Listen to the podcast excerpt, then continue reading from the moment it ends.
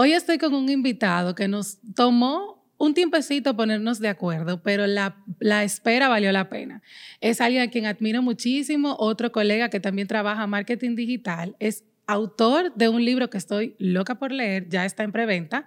Y bueno, vamos a hablar un poquito acerca de algunas diferencias que aparentemente tenemos acerca del tema de marketing digital en el medio cristiano, las iglesias y los ministerios.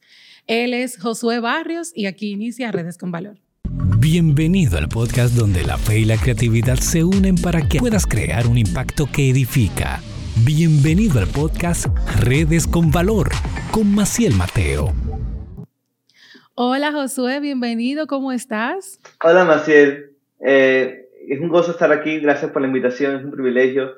Aunque yo siempre estoy eh, tras bambalinas en, en, redes sociales a veces y no soy muy activo, pues estoy aquí y no soy influencer, entonces me siento como en una zona extraña.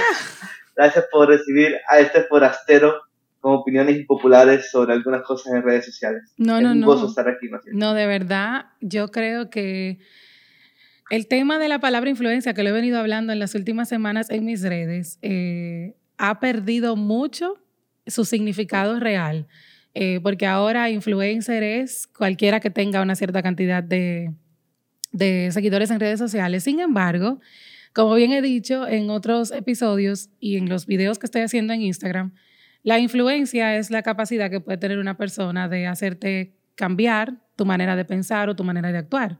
Y yo creo que desde lo que haces, influencias muchísimo más que influencers que tienen millones de seguidores. Y lo mejor es que lo haces de una manera positiva, una manera que agrada a Dios y que acerca a las personas a Dios. Así que gloria a Dios también por lo que haces. Antes de hablar, eh, Josué, trabajas eh, en Coalición por el Evangelio, ¿verdad? Sí, ese es mi trabajo principal. ¿Y qué haces en Coalición? Soy el coordinador editorial y básicamente coordino eh, las cosas que publicamos en el sitio web. Es un trabajo que llevo haciendo un buen tiempo y me encanta mucho, es un gran privilegio estar allí. Excelente, wow, gloria al Señor por ese trabajo que haces. La verdad es que yo creo que muchos de los que nos están viendo o escuchando han sido muy bendecidos por todo lo que Coalición ha hecho, desde los artículos, las revistas. Esa última revista sobre el lamento fue o sea, increíble. Así que gloria a Dios por el trabajo que hacen ustedes, incluyéndote en el equipo de coalición. Así que bueno, vamos a lo que vinimos. Vamos a hablar en el día de hoy acerca de los peligros que hay detrás del ministerio digital.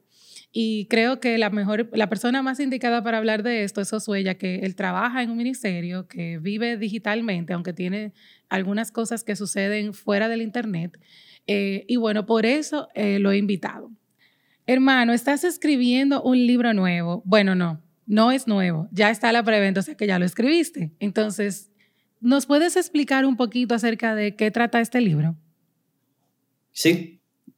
El libro es un manifiesto sobre qué significa vivir la vida cristiana en nuestra época de distracciones, en nuestra era digital, en medio de, del boom de las redes sociales. Y la idea principal es que necesitamos ver las redes sociales a la luz de la eternidad, si queremos usarlas con sabiduría. Y la ventana para poder ver la eternidad es la palabra de Dios. Claro. Entonces, lo que yo busco en el libro es reflexionar un poco sobre los peligros de las redes sociales, sobre los lados positivos también, y sobre cómo los cristianos podemos ser sabios en medio de todo esto, porque hoy en día las redes sociales pueden sacar tanto lo peor como lo mejor de nosotros, de muchas maneras. Están afectando a las sociedades de maneras positivas. Podemos conversar, por ejemplo, e Internet, pero también de maneras muy negativas. Entonces, ¿cuál es nuestra responsabilidad como cristianos en medio de todo esto? ¿Qué es lo que podemos hacer? ¿Cómo la Biblia nos da sabiduría para eso? Esas son las preguntas que busco responder en el libro y oro que pueda ser de bendición. Amén, excelente. Estoy loca por leer ese libro y es, me sigue confirmando que es un, eh, eres una, una de las mejores personas para responder esas preguntas que vienen a continuación. Y eh, una de ellas es, Tú y yo hemos hablado en algunos momentos acerca de que tal vez yo soy muy optimista con el uso de las redes sociales con fines ministeriales y que tal vez tú no lo eres tanto. ¿Tú me podrías decir eh, o nos podrías decir qué es lo que te preocupa eh, sobre este tema y o qué te arroja alertas sobre este uso? Sí, este, primero que nada, sí, eh, yo soy optimista, pero no tanto. Eh, y antes de responder por qué no soy tan optimista, quiero aclarar que no me estoy refiriendo a todo lo que podemos hacer en Internet. Eh, yo trabajo para ministerios online y con fuerte presencia en redes sociales. Yo creo que la Internet es una gran bendición. Podemos usarla como una gran herramienta para llevar el Evangelio, para ser discípulos. Eh, el ministerio en redes sociales está solamente una parte pequeña de lo que puedes hacer en todo Internet. Y eso es algo que quiero Totalmente. aclarar. Porque muchas personas creen que lo único que se trata del ministerio online es abrir una página en Instagram y ya tienes un ministerio online. Eso, es cierto. no siempre es así.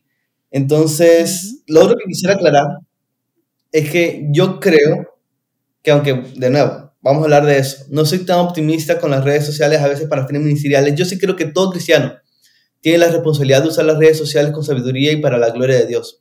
Es algo que vengo escribiendo y enseñando desde hace mucho tiempo y yo mismo he podido ser edificado por ministerios en redes sociales. Eh, yo doy muchas gracias a Dios por ti, Maciel, por un montón de gente que buscan servir al Señor en redes sociales y creo que la obra que hacen es importante. Y doy gracias a Dios por eso. Yo básicamente estoy en desacuerdo con dos posturas. La primera postura es la postura, es este extremo que dice que las redes sociales no sirven para nada, no perdamos el tiempo allí. Eh, yo, recuerdo que, eh, yo recuerdo que hace ocho años cuando empecé a hablar sobre todo esto, un montón de personas me decían, Josué, no, no, no, las redes sociales, hablar de redes sociales es una pérdida de tiempo. Y luego vino la pandemia y todo dio un giro. y, todo el que decía eso, entonces eh, se volcó a las redes sociales. sí, exacto. Lo cual es normal, ¿no? Pero entonces está el otro extremo. Está el otro extremo de decir las redes sociales son la clave definitiva para alcanzar a esta generación y todo cristiano debe tener un ministerio allí y toda iglesia debe tener un equipo allí y esto es lo más importante. Yo creo que ambos extremos no son saludables y yo lo que estoy proponiendo y lo que busco proponer es un balance. Entonces, yo creo que esos son los preliminares. No sé si me tomó mucho tiempo. Ahora sí puedo responder la pregunta. dale, dale, dale. Ok, pues, básicamente yo tengo varias razones eh, por las que no soy tan optimista con las redes sociales para fines ministeriales. Soy optimista, pero no tanto. No tanto. la primera razón, la primera razón es que las redes sociales no son el mejor lugar para alcanzar a los perdidos. Y la razón es sencilla. Las redes sociales están diseñadas para darle a las personas lo que las personas ya quieren escuchar. Eh, se forman estos círculos, estas burbujas estas cámaras de eco, donde las personas constantemente son bombardeadas por las opiniones que ellas ya afirman. Es un fenómeno que se viene estudiando en las redes sociales desde hace años. Los algoritmos hacen eso para que las personas se sientan más cómodas y pasen más tiempo en redes sociales. Claro, porque al final el punto del algoritmo, eh, que es bueno explicar eso un, poquitito, en, el primer episodio de Redes con Valor, eh, yo explicaba exactamente... ¿Cómo? ¿Lo escuchaste? ¿Lo escuché? Ah, chévere. Yo explicaba exactamente cómo es que funciona el algoritmo de Instagram. Pero no es solo el algoritmo de Instagram. Los algoritmos todos tienen la misma base, o sea, todos eh, andan buscando lo mismo y es mantenerte la mayor cantidad de tiempo dentro de esa plataforma, sea Instagram, sea TikTok, sea YouTube, no importa cuál sea.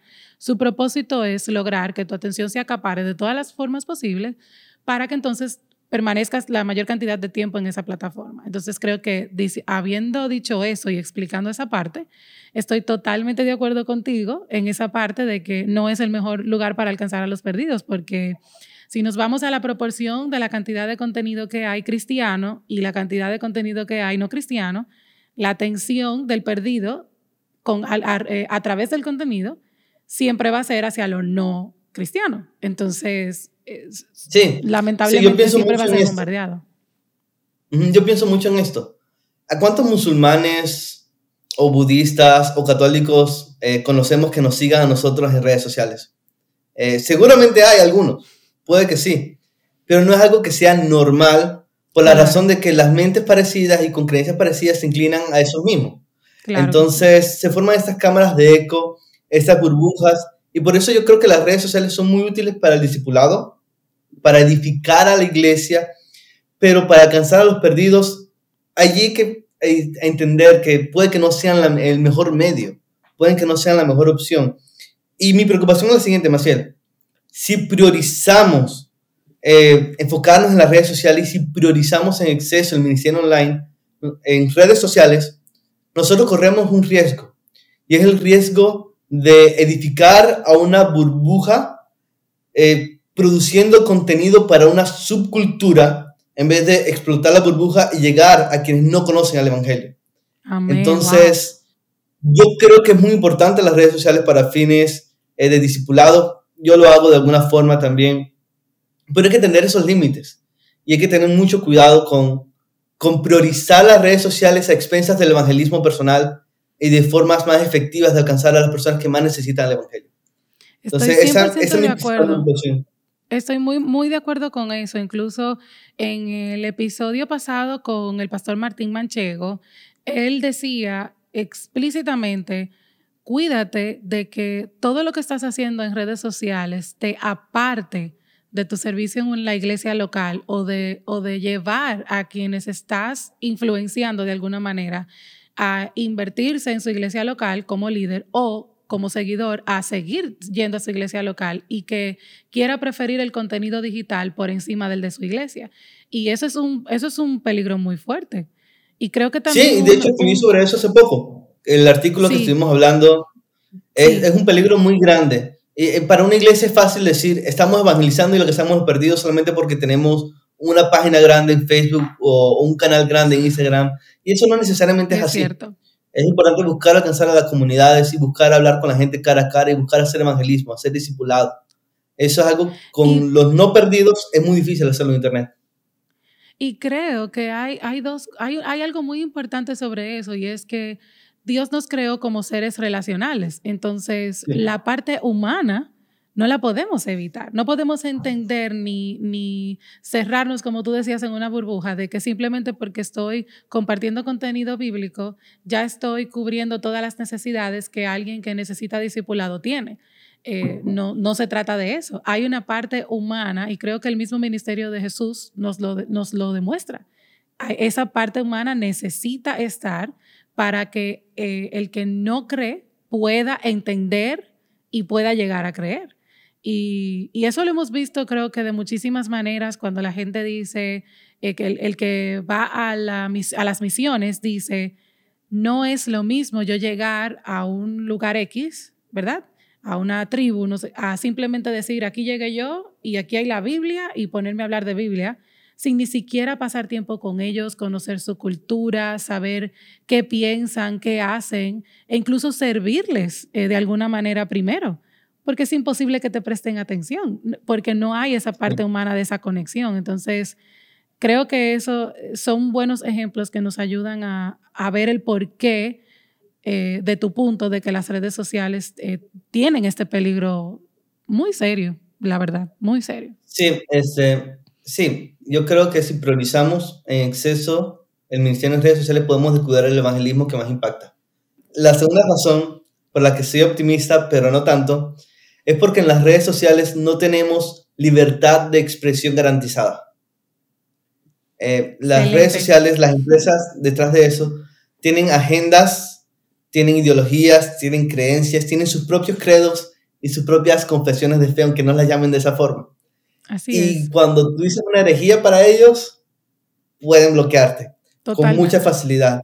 Eh, es una pena pero es verdad. Y lo peor es que nosotros no podemos quejarnos de eso. Eh, porque esas plataformas no son nuestras. No somos los dueños de Facebook, no somos los dueños de Twitter. Ellos no nos deben un espacio allí. Entonces, yo creo que eso debe llamar un poco al discernimiento. Esto no significa que no deberíamos hablar en contra del aborto, en contra de la ideología de género. Eh, debemos hablar sobre esos temas con gracia, con verdad y a la luz del Evangelio en todos los espacios en los que podamos. Es importante buscar impactar siempre que podamos, es importante no callarnos en redes sociales, pero es una pena cuando invertimos demasiados recursos y nos pueden cerrar la página con facilidad allí. Yo creo que es una...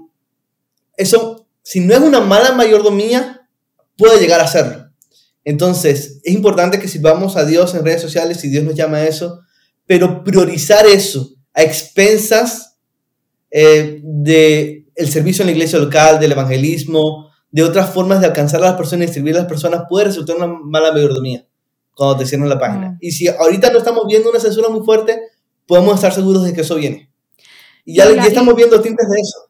Entonces hay que orar por sabiduría, que no dé prudencia. También hay que ser, hay que ser, hay que ser sagaces, ¿ok? Tampoco vamos a buscar pleitos necesarios en Internet, pero al mismo tiempo hay que hablar con valentía y se requiere mucha sabiduría para todo eso.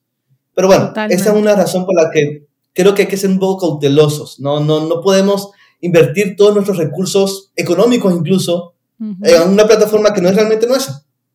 Y yo creo que eso eh, es parte de lo que la base del marketing digital siempre enseña de manera incluso eh, secular, como dicen, ¿verdad? O comercial, y es que los gurús de marketing siempre dicen, estas redes sociales no te pertenecen, entonces si vas a hacer una inversión, debes siempre de pensar en tener un canal propio. Y si eso es comercialmente hablando, que hacen inversiones millonarias, ¿qué más nos, o sea, también es una manera de nosotros aprender de esa parte y decir, espera, tengo que tomar precauciones porque esta plataforma no es mía. Entonces, ¿a dónde eh, voy a, llevar esos esfuerzos? También importa. Eso también e, e, es, importante. Y por eso me gusta mucho que hayas hablado de esto y que en otros episodios también lo menciones. Y yo he visto que lo has hablado en live y cosas así. Muchos cristianos no están al tanto de esto. Este, muchos cristianos y muchos ministerios no están muy conscientes de esto. Entonces, de nuevo, puede ser una muy mala mayordomía. Hay que tener discernimiento y por eso soy optimista, pero no tanto. Eh, no tanto. Y la tercera razón, ¿ok?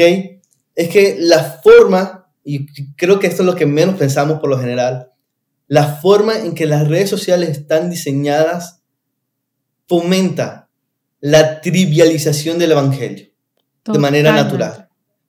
Entonces, eso requiere mucho discernimiento. ¿A qué me refiero? es que en las redes sociales todo es igual de importante. Este, yo agarro el teléfono y estoy scrolleando y veo el meme de un perro tocando el piano y luego scrolleo y veo la noticia del político y luego scrolleo y veo un chiste de un amigo y luego scrolleo y veo un versículo bíblico edificante, gran bendición. Hay una manera muy sutil en la que las redes sociales, al mostrarnos toda la información de la misma manera, nos enseñan o nos llevan a pensar de manera muy subconsciente de que todo está al mismo nivel de importancia. Y eso es algo muy delicado. Eh, es algo muy importante. Y yo creo que esto nos recuerda que las redes sociales están hechas para el entretenimiento, están hechas para la proyección personal de nuestros gustos, de nuestras opiniones. Aunque son útiles para la difusión de verdades eternas, no están hechas precisamente para la difusión de verdades eternas. Y, aquí es donde creo que debemos tener mucho cuidado, porque cuando nosotros queremos servir en redes sociales, vamos a ser empujados, ¿ok? A usar las mismas estrategias y las mismas técnicas que el mundo usa para vender productos y servicios y buscar atención. Y la realidad es que Jesús no es un producto que vendemos, Jesús no es un servicio que ofertamos, Jesús es un Salvador que proclamamos. Entonces, ¿qué ocurre? Es muy difícil que el mundo de allá afuera y que la iglesia no vea incluso de manera subconsciente a Jesús como un producto cuando lo vendemos usando técnicas para vender productos. Entonces, es un, es un dilema muy grande y honestamente, te soy totalmente franco, a si yo tengo más preguntas que respuestas. Yo creo que la iglesia en general va a tener que pensar más en esto con el correr de los años y por eso doy gracias a Dios por voces como la tuya, porque están aportando algunas perspectivas con las cuales podemos dialogar. Eh, creo que es, este es uno de los retos más grandes que la iglesia enfrenta. Vimos una cultura cada vez más secularizada, donde las tecnologías de distracción nos llevan a la trivialización de la realidad, a la trivialización de la verdad. Y eso es algo muy sutil, es algo muy delicado, porque incluso no importa cuán lindas sean mis intenciones, la naturaleza del medio impacta muchísimo la forma en que otros claro. reciben el mensaje. Entonces, ese es un reto que tenemos como iglesia. Mi consejo no es decir, vámonos de las redes sociales. Mi consejo es, vamos a estar en redes sociales, vamos a servir, pero pensemos en esto y busquemos formas de servir allí de una manera que sea disruptiva y que muestre el Evangelio no como un producto más o como un servicio más, sino como la verdad que el mundo necesita y que ha cambiado nuestras vidas y que queremos que cambie la vida de otras personas. Amén, de verdad, eh, creo que esto va de la mano con algo que en algún momento conversé con alguien, ahora no me acuerdo con quién fue, se me olvidan mucho las cosas, pero le decía... Es porque eres popular. No, no, no, que soy Dori, me dicen Dori, mis amigos, porque se me olvida, a veces me preguntan, ¿y qué tú comiste ayer? Y se me olvidó y tengo que pensar desde la mañana para recordarme qué fue lo que comí. Pero sí recuerdo que a esa persona le decía, oye, las redes sociales no son un espacio en el que, en el que tú puedas explicar mucho un contexto.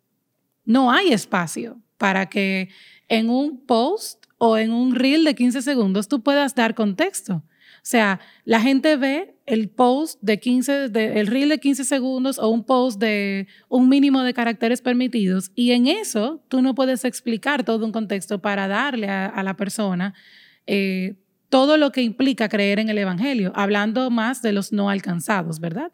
Ya cuando una persona está en la iglesia y tiene cierta madurez, es mucho más fácil en un post pequeño eh, darle pinceladas de cosas en las que podía estar pensando o meditando. Pero cuando nos vamos al Evangelio en sí, como lo que tú hablabas, entonces ahí sí se complica porque como bien dijiste, las plataformas no nos los permiten, no están diseñadas para eso. Están diseñadas para, lo para lo rápido, para lo cool. Sí, y también ocurre, Maciel, que el mundo está acostumbrado a ver las redes sociales para el entretenimiento y para la distracción. Claro. ¿Ok? Y sin importar cuán lindas sean mis motivaciones a publicar, es muy fácil que mis publicaciones sobre el Evangelio para el mundo resulten indistinguibles de cualquier otro tipo de publicación porque la están viendo en el mismo medio. Claro. Entonces, eso es, lo que, eso es lo que resulta complicado. Y el mundo, ellos publican contenido para el me gusta, para ser populares, y es fácil que las personas asuman eso, y, y es fácil que esa forma el Evangelio se trivialice, y no queremos eso. Entonces, es un reto grande en el, que, en el que tenemos mucho que pensar. No creo que lo estemos haciendo lo suficiente, creo que hay mucho espacio para que como iglesia sigamos pensando y creo que es algo que nos va a tomar muchos años, porque esas tecnologías también son demasiado nuevas. Entonces, Totalmente, sí. Por todo esto que he hablado, yo soy optimista, pero no tanto. Me encantan tus respuestas, Josué. La verdad es que creo que tal vez estamos en la misma, eh, en el mismo sentir y pensamos igual, Solo que eh, en algunas cosas eh, uno trata de utilizar las redes, de por lo menos de mi parte, de la, mayor, de la mejor forma posible para lograr que los que están del otro lado de la pantalla, sean consumidores o creadores de contenido, puedan de igual manera encontrar la mejor forma de usar las redes dentro de su contexto, dentro de su posibilidad, eh, siempre llamándoles la atención los que me siguen de hace mucho tiempo saben de que aquí hay tiempo, recursos económicos, humanos que hay que tomar en cuenta y, si eso, si estar en redes sociales te va a llevar a descuidar tu casa o a hacer cosas ilegítimas o cosas que no, Dios no aprueba, entonces ahí siempre eso va a estar mal. Así que totalmente de acuerdo con tus razones. Ahora, del lado de los que creamos contenido, Josué, hay muchísimos peligros. sí, aquí voy a ver si, lo, si cuando lo edite le pongo ahí tan, tan, tan. Ya lo dije para que no me olvide.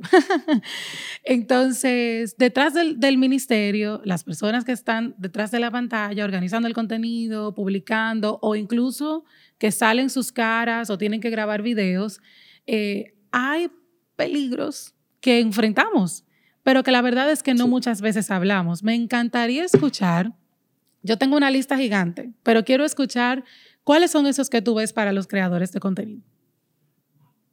Bueno, este, son muchos. De hecho, en la primera tu parte. cara dice mucho desde que dijiste, bueno, ya veo. Sí, en la primera parte de mi libro me encargo de abordar los peligros y cómo las redes sociales nos cambian. Pero hablando específicamente para el líder cristiano y para el creador de contenido, y ya más en el ministerio personal y no en organización, porque creo que lo personal es lo más común en redes sociales. Creo que hay tres peligros que yo quisiera destacar y que son muy importantes. El primer peligro es el peligro de vivir para agradar a los hombres y no para agradar a Dios. Uy, sí. Eh, yo creo que eso es súper delicado. Gálatas capítulo 1, Pablo dice, si yo buscara agradar a los hombres, yo no pudiera ser siervo de Cristo, yo no sería siervo de Cristo. ¿Y qué ocurre? Las redes sociales, una de las formas en que las redes sociales buscan captar nuestra atención es incentivando en nuestros corazones una adicción por la aprobación social. Así es. Este, hay especialistas como Tristan Harris que han hablado sobre esto y Adam Alter, psicólogo de la Universidad de Nueva York. Ellos argumentan que las redes sociales a veces funcionan como un casino. Eh, tú publicas algo, ¿ok? Y tan pronto publicas algo, tu mente empieza a hacer apuestas. ¿Apuestas de qué tipo? ¿Cuánta gente va a comentar? ¿Cuánta gente le va a dar me gusta? ¿Qué van a decir de esto que publiqué? Y eso nos hace volver a cada rato y actualizar a ver quiénes dejaron comentarios, quiénes dejaron me gusta. Y cuando sentimos este, que, que la apuesta funcionó y que tenemos esa recompensa, sentimos un golpe de dopamina que nos hace sentir muy bien. Y así se repite el ciclo. Se repite el ciclo. Este, de hecho, alguien decía que no es casualidad que la forma en que tú refrescas y actualizas la pantalla tiene que ver mucho con el tirar y jalar, o, jalar y tirar, mejor dicho, de las máquinas tragamonedas. Porque eso, este, las redes sociales son como máquinas tragamonedas en ese sentido. Y nos volvemos muy adictos a eso. Debemos tener mucho cuidado, porque nosotros no podemos ser siervos fieles de Dios si nos importa demasiado lo que dice la gente. Y lo digo por mí también. Yo lucho con eso. Y, yo soy otra, lo he dicho varias veces en mis redes, que es, eh, incluso hace unos días hice una publicación y dije, lucho con la aprobación al hombre y, lo he dicho en varias eh, entrevistas que me han hecho porque yo creo que es muy, es, eh, yo creo que son muy pocos los que, cristianos que no luchan con eso. no, eh, fíjate, y si, si yo lucho con esto como cristiano, creo que la tentación es mucho más grande para alguien con una plataforma más grande o que pase más tiempo publicando historias o publicando, compartiendo su vida. yo decía que, que, por ejemplo, ser un influencer o líder cristiano en redes sociales puede ser tan difícil como correr o nadar contra corriente, porque toda la tentación y todo el medio te va a empujar hacia eso. Entonces necesitamos un carácter muy firme y un carácter arraigado en Dios. Necesitamos entender que nuestra identidad está en el Señor, que si el Señor nos llama a sus hijos, no importa lo que diga el mundo. Eso es lo que nos va a sostener en medio de todo eso. Y esa es la forma en que yo entiendo que podemos vencer ese temor. Y una manera David Decía, el Señor, sí, sí, dale, dale. David decía, el Señor es mi luz y mi salvación, ¿de quién temeré?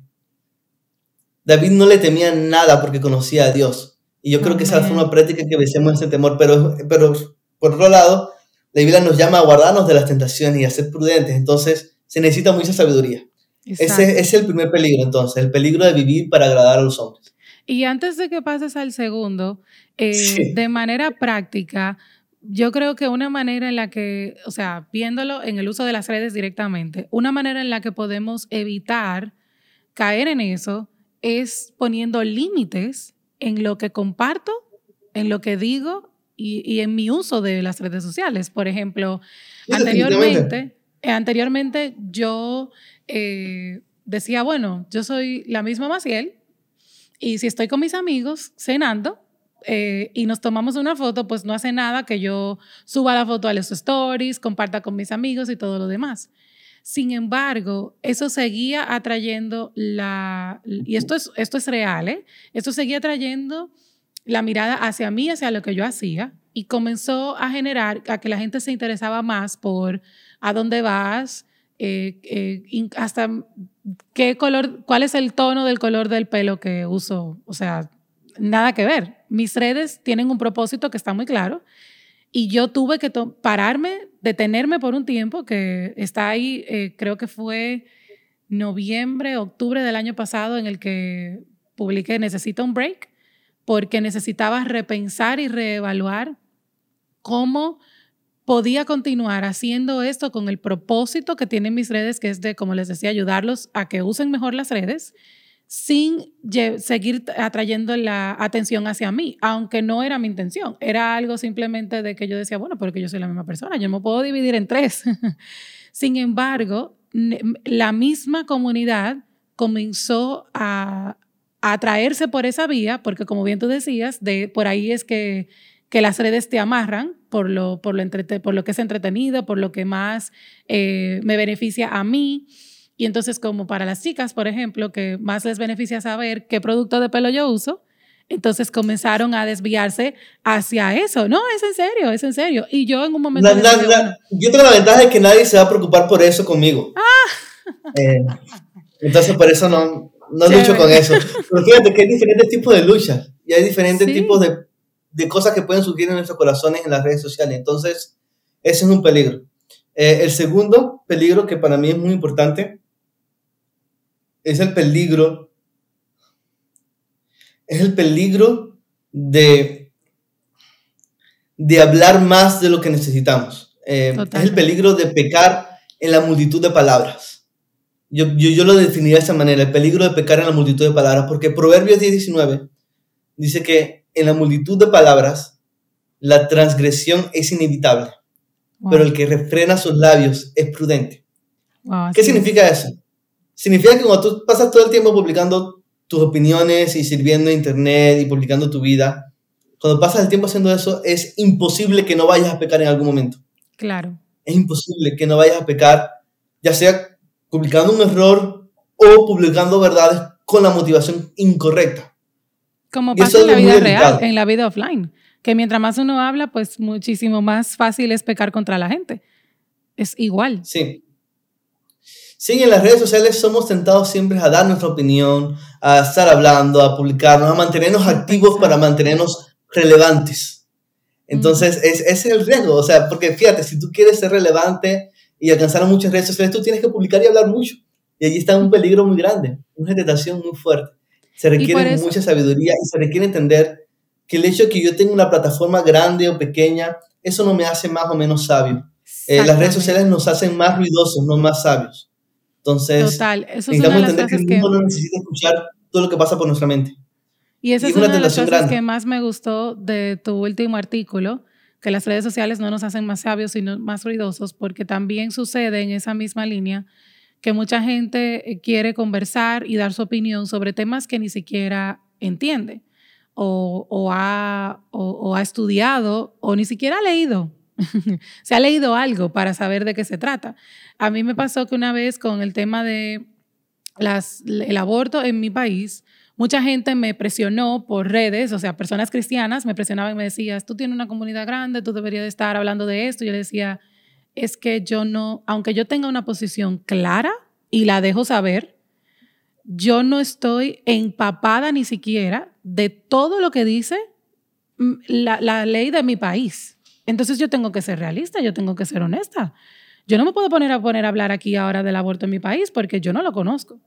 Entonces, una vez comencé a empaparme sobre el asunto por el programa de radio de Acción Cristiana, donde escuché personas expertas en el área que, que trabajan en la Cámara de Diputados, ¿me entiendes? O sea, gente que sabe. Entonces, ahí yo dije, bueno, en cuando me toque o me pregunten, ya tengo base para hablar. Pero yo no me, simplemente porque tenga una comunidad grande no me puedo poner a hablar de cualquier cosa. O sea, y creo que eso es parte de esa honestidad que tenemos que tener delante del Señor y delante de quienes nos siguen, de sin importar qué tan mal me haga quedar, delante de la gente, siempre ser honestos y decir, yo no sé. Y simplemente no, opinar. Fíjate que ahí acabas de relacionar, relacionar algo muy importante. Muchas veces hablamos de más porque tememos al hombre, el primer peligro. Sí. Este, porque, a ver, cuando tú quieres agradar a los hombres, es muy fácil presentarte más virtuoso de lo que realmente eres o más inteligente de lo que realmente eres. Y en las redes sociales eso es demasiado fácil, entonces es un peligro muy grande, pecar en la multitud de palabras y pecar en el temor al hombre. Y el tercer peligro que viene a mi mente y que quisiera destacar es el peligro de socavar nuestra capacidad para el pensamiento profundo. ¿A qué me refiero? Me refiero a que el líder cristiano que pasa mucho tiempo en redes sociales acostumbra a su mente a pensar de una manera desenfocada y distraída, porque las redes sociales nos entrenan para ver la vida y pensar de esa manera. Eso es ah. algo que abordo en todo un capítulo de mi libro. Y la idea detrás de todo esto es que el líder cristiano tiene una responsabilidad delante de Dios de cultivar una mente profunda, de penetrar en la riqueza de la palabra de Dios, de poder enseñar a otros, de poder eh, formar su carácter. Y nosotros formamos el carácter a la medida que prestamos nuestra atención y fijamos nuestros ojos en Jesucristo. Pero las redes sociales nos hacen distraídos, nos hacen distraídos incluso cuando estamos lejos del teléfono. Porque nuestra mente se entrena a pensar de manera distraída, se entrena, se entrena para pensar de manera desenfocada. Y yo creo que es una tragedia muy grande. Eh, porque es una mala mayordomía de los dones que Dios nos da. Él nos da la capacidad del pensamiento. Entonces, es, muy frustrante eh, pensar en que hay, hay una generación de líderes y jóvenes con un potencial increíble eh, para ser los próximos Luteros, los próximos Calvinos, los próximos Miguel Núñez, los próximos Tim Keller, los próximos John Piper, pero pasan la mayor parte o, o, se enfocan demasiado en las redes sociales durante la etapa más importante de la formación intelectual de sus vidas.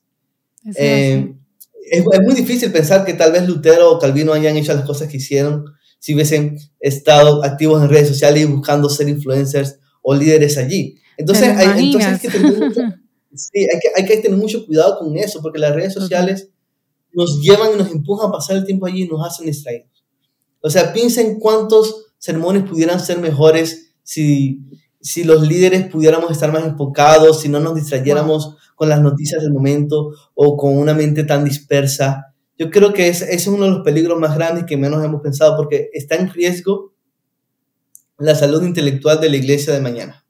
Totalmente de acuerdo contigo y creo que es bueno que lo menciones porque muchas veces eh, puedo decir que tal vez hay personas que es que simplemente no se han dado cuenta. Y gloria al Señor por, por estos medios y por otras personas que también están llamando la atención sobre esto para que los líderes que aún no han abierto sus ojos o no se han dado cuenta de que están cayendo en eso puedan entonces tomar esta pausa, ir delante del Señor en oración y obviamente eh, meterse a la Biblia, que es el antítesis, que es lo que estamos hablando, eh, para poder tener un mejor, un contenido no mejor, sino un contenido más bíblico, un contenido que más acerque a los demás al evangelio y no hacia la persona y no hacia lo cool que puedo ser y no hacia eh, el entretenimiento que te puedo dar al cortarte una historia.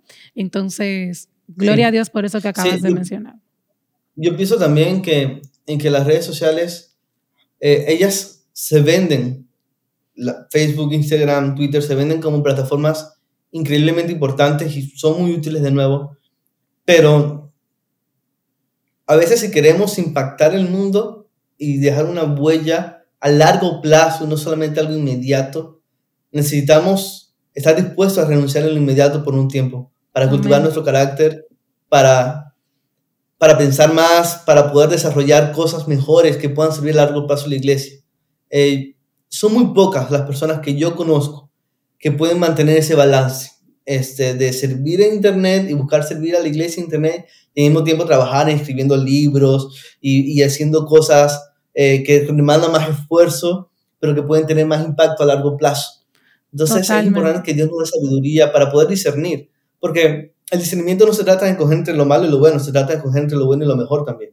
Así es. Y a veces, a veces descuidado con lo mejor por preferir lo bueno y lo que es más inmediato. Y yo aprendí eso en, mi experiencia personal con mi libro. Yo no hubiese podido escribir mi libro si yo pasara el día en internet y buscando servir. Y yo, yo, sé que, yo sé que en redes sociales yo puedo servir y es un privilegio hacerlo, pero si Dios me llamó a otra cosa, yo debo estar dispuesto a, a mantener un poco de irrelevancia en redes sociales con tal de poder servir de manera más fructífera al Señor a largo plazo. Entonces los líderes cristianos siempre van a tener esa tentación. Eh, y creo que es muy importante que podamos pensar en eso como iglesia, entendiendo que también hay diferentes temporadas en la vida.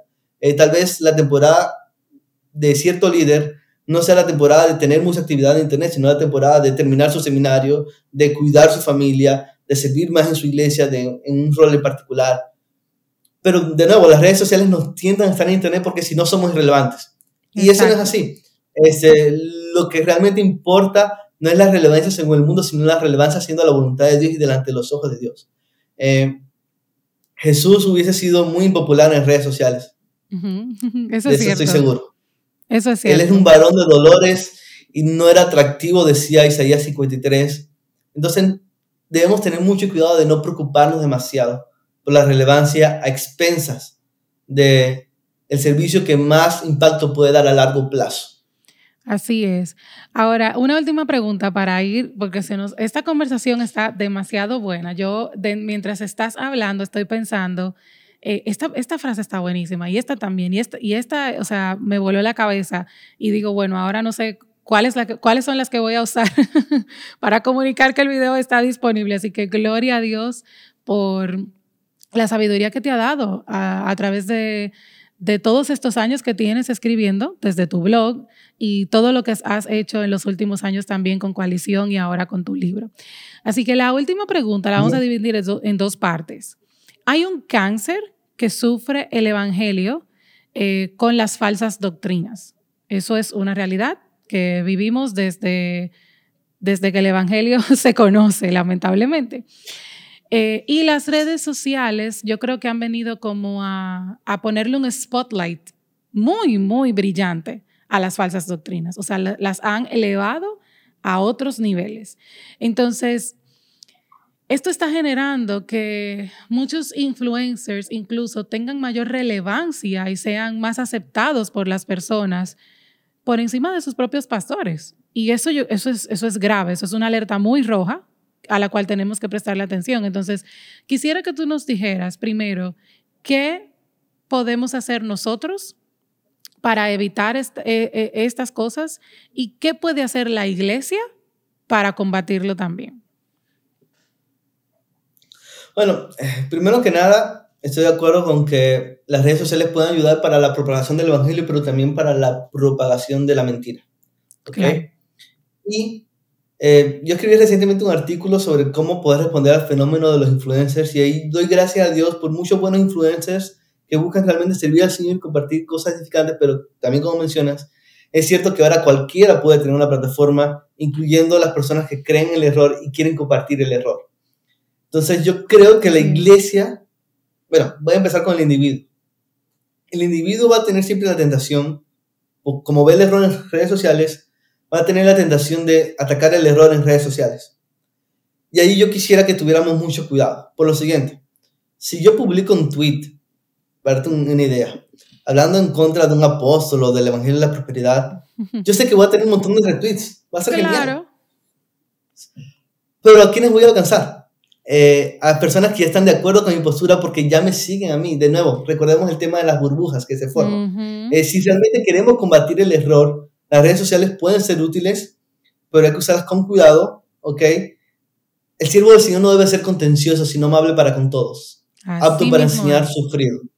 Eso lo dice segunda de Timoteo. Y es muy fácil, es muy fácil y es atractivo atacar y ser contencioso en redes sociales porque eso me da, me gustas a mí, eso me hace sentir popular, eso me hace ser genial. De nuevo, recuerda, el temor a los hombres, eso se sentimos en redes sociales. El contenido polémico, controversial, ofensivo siempre se divulga más en redes sociales porque es lo que más capta la atención de las personas. Entonces hay una tentación muy grande allí. Eh, eh, yo creo que una de las razones por la que hay, se parece que hay tantas peleas en la iglesia incluso es porque las redes sociales fomentan eso. Totalmente. De manera muy simple por el diseño. Entonces hay que tener mucho cuidado con eso. Debemos tener cuidado de no ser contenciosos y debemos tener cuidado de no, de no caer en los juegos en los que cae el mundo, porque una tentación también es decir, los memes son muy populares en Internet, los chistes son muy populares en Internet. Bueno, vamos a atacar el error de esa manera. Y aunque hay un espacio para la sátira cristiana, eh, pienso, por ejemplo, en Isaías, que se burlaba de las naciones que hacían ídolos, que agarraban un pedazo de madera y luego lo adoraban. Aunque un espacio para reírnos del error.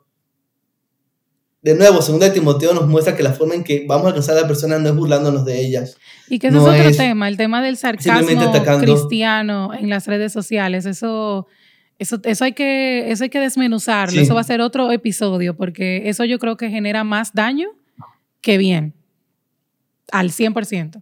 Sí, sí, hay, hay muchos matices allí, hay que tener mucho cuidado. Entonces, la tentación del cristiano va a ser atacar el error en redes sociales. Mi consejo es el siguiente, busquemos realmente atender puentes. Es muy fácil publicar un tweet o atacar el error en Internet, pero es mucho más difícil, pero también más significativo, sentarme con una persona, conversar con ella, que yo pueda conocerle, que ella pueda conocer a mí, que yo pueda escuchar lo que habíamos hablado antes. Es importante escuchar a las personas para poder llegarle con la verdad, sabiendo que nosotros creemos la verdad no porque somos mejores, sino porque Dios tuvo gracia a nosotros. Eh, nosotros no somos superiores a nadie, nosotros somos salvos por gracia y creemos el Evangelio por gracia y nos afirmamos en la Biblia por gracia. Entonces, creo que el individuo, la forma en que puede combatir es esto, es en persona. es buscando realmente conectar, buscando escuchar, buscando salir de la burbuja. Eh, y las iglesias, por otro lado, La mejor forma en que una iglesia puede combatir el error es predicando el Evangelio. Eso es lo que siempre ha ocurrido, eso es lo que siempre leemos en las páginas del Nuevo Testamento. Una iglesia firme en la verdad no va a caer en las mentiras que se difunden en Internet. Una iglesia que está satisfecha en Dios y que atesora la Biblia y que profundice en la Biblia no va a ser sacudida por todo viento de doctrina, no importa si lo tenemos en el teléfono o en la laptop o en el televisor. Amén, amén, así es, Josué, wow. Gloria al Señor por tu disposición a aceptar esta invitación, a pesar de que no, por ambas partes, yo también al final tuve que, quise moverlo otra vez. porque ah, sí, muchas gracias. Hoy es día de fiesta, o estamos grabando hoy 20, hoy es 24 de septiembre. Viste que tengo que pensarlo, que se me olvidan las cosas. Hoy es 24 de septiembre, hoy es día de fiesta aquí en mi país, República Dominicana, 24 de septiembre. Y yo dije, ah, es día de fiesta, tal vez no voy a tener el estudio disponible. Y quise volver a cambiarlo, pero gloria a Dios que pudimos eh, hacerlo hoy, porque verdaderamente este episodio a mí personalmente me ha puesto a pensar muchísimas cosas de las cuales no había visto eh, la perspectiva que Josué nos ha compartido hoy. Y de verdad creo que es un contenido que no se habla mucho, lamentablemente, pero que es muy necesario por los tiempos en los que vivimos. Así que si te gustó, compártelo. Pero antes de terminar, yo te quiero hacer una pregunta, Josué, para que la gente te conozca un poquito más. y es, ¿Qué te gustaría hacer si te dijeran que hoy es el último día de tu vida? A ver. Pasar el día con mi esposa y mi hijo. Excelente. Así simple, perfecto, en tranquilidad de tu hogar, ¿verdad? En la tranquilidad de tu hogar. Qué bueno, me encanta. Pues te voy a hacer la otra. Si no pudieras hacer lo que haces ahora, ¿a qué te dedicarías? Creo que haría cine o tendría una banda. ¡Wow! ¡Qué bien! Artístico. No sé. Me gusta mucho la música y las Qué bueno, qué bueno. Josué, de verdad, gracias por aceptar esta invitación. Eh, están las puertas abiertas para que volvamos a hablar. Eh, puede ser de eso del sarcasmo. Eso pudiera ser un buen tema. un De verdad que sí, de verdad que sí. Así que gracias nuevamente por aceptar la invitación, por compartir toda la sabiduría que Dios te ha dado por su gracia con nosotros. Y gracias también a ustedes por acompañarnos en este primer episodio con invitado aquí en Redes con Valor a través de YouTube. Y si tú nos estás escuchando a través de Spotify, Apple Podcast, Google Podcast o cualquiera que sea tu plataforma de audio favorita, también te doy las gracias. Si te sirvió todo lo que hablamos aquí, si entiendes que puede edificar a alguien, compártelo en tus redes sociales, compártelo en tus, grupos de WhatsApp y oremos para que todo lo que hemos hablado aquí sea algo que edifique la iglesia y nos edifique a nosotros también. Gracias nuevamente y nos escuchamos y nos vemos el próximo miércoles con un invitado que también me tiene muy emocionada. Estaremos hablando con el pastor Sergio Villanueva y Solamente les voy a dar una orejita. Son dos episodios que vamos a grabar con él. Así que ya saben, nos escuchamos y nos vemos el próximo miércoles en otra entrega de Redes con Valor. Bye bye.